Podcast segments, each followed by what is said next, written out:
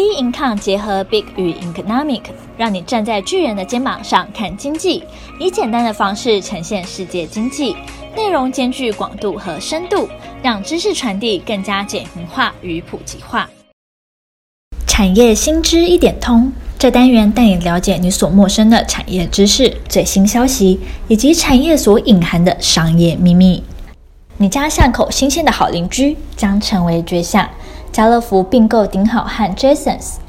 当消费者习惯改变，零售业的战争从线下打到线上，台湾量贩业超市大洗牌，谁才是真正的一哥呢？因此，我们今天的主题是家乐福并购揭开通路整合后的商业秘密。北美和欧洲是大卖场的发源，在地广人稀的地方，人们习惯驱车去大卖场采购，一站式的购物曾是最大的卖点。将周末定为家庭日，每个人家里都有一个储物间，囤购一周所需的日用品。大型量贩店的位置大多较偏远，需要较大的坪数以及足够的停车空间。而我们比较熟悉的大型量贩店有家乐福、大润发和爱买。家乐福是法国大型零售集团，欧洲第一、世界第二的零售商，是台湾最多分店的连锁量贩店。大润发是一九九六年润泰创设的大型连锁量贩店，后来与法国量贩店欧尚集团合资经营。来爱买最划算，这也是我们所熟悉爱买的广告词。爱买是由一九九零年远东百货以转投资的方式成立的，量贩店自九四年起连续十四年正成长，平均年成长率为三点一 percent。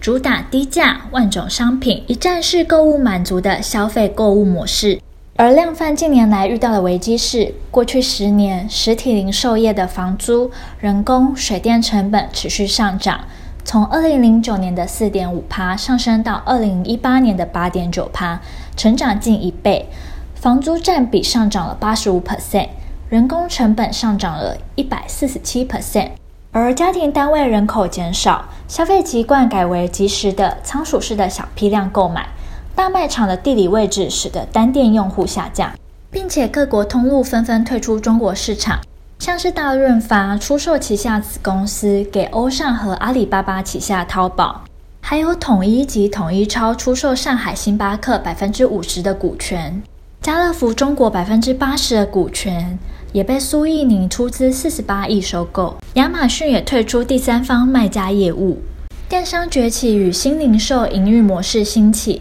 西方零售商透过与本土零售商的合作，才能在中国市场成功立足。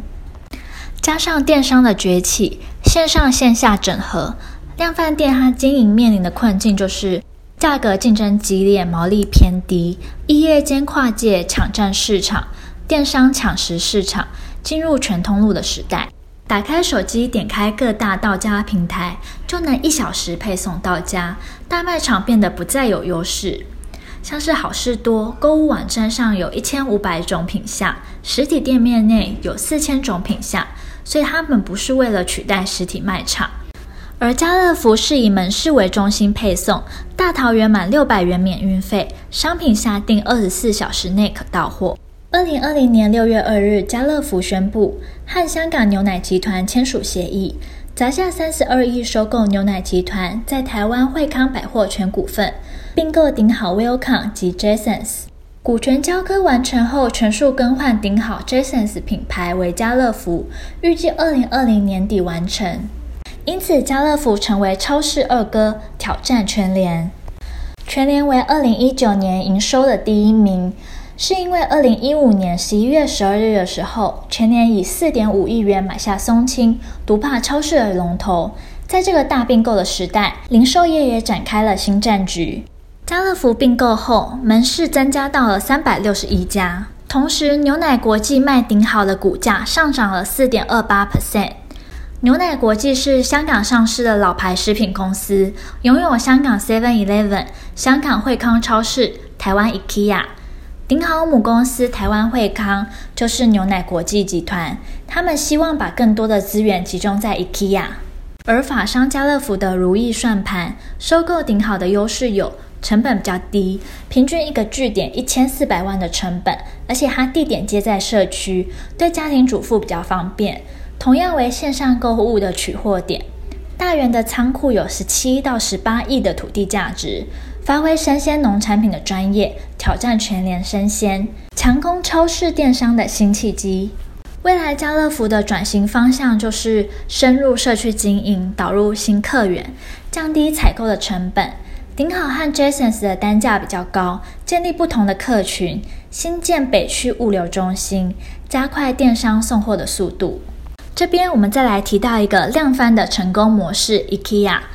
二零二零年疫情爆发前，线上销售大幅成长，二零一九年年增四十三 percent。疫情解封后，顾客大量回流，源自于两项计划。第一项计划就是跨入市中心，未来预计在美国大城市拓点。疫情冲击导致商用房地产价格下滑，可能让 IKEA 捡到便宜。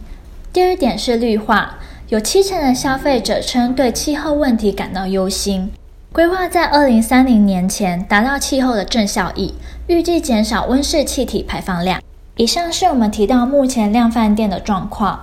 这波并购使得量贩的通路重新洗牌，对于其他通路啊，例如美联社、爱买、City Super 等，形成无形的压力。未来在市场有限、资源大者恒大的趋势下，线上与线下的优势整合，势必是量贩业的必经之路。以上就是我们的产业新知一点通。还想知道任何产业的知识，欢迎到我们的脸书与 Instagram 与我们做交流。产业新知一点通，我们下周见。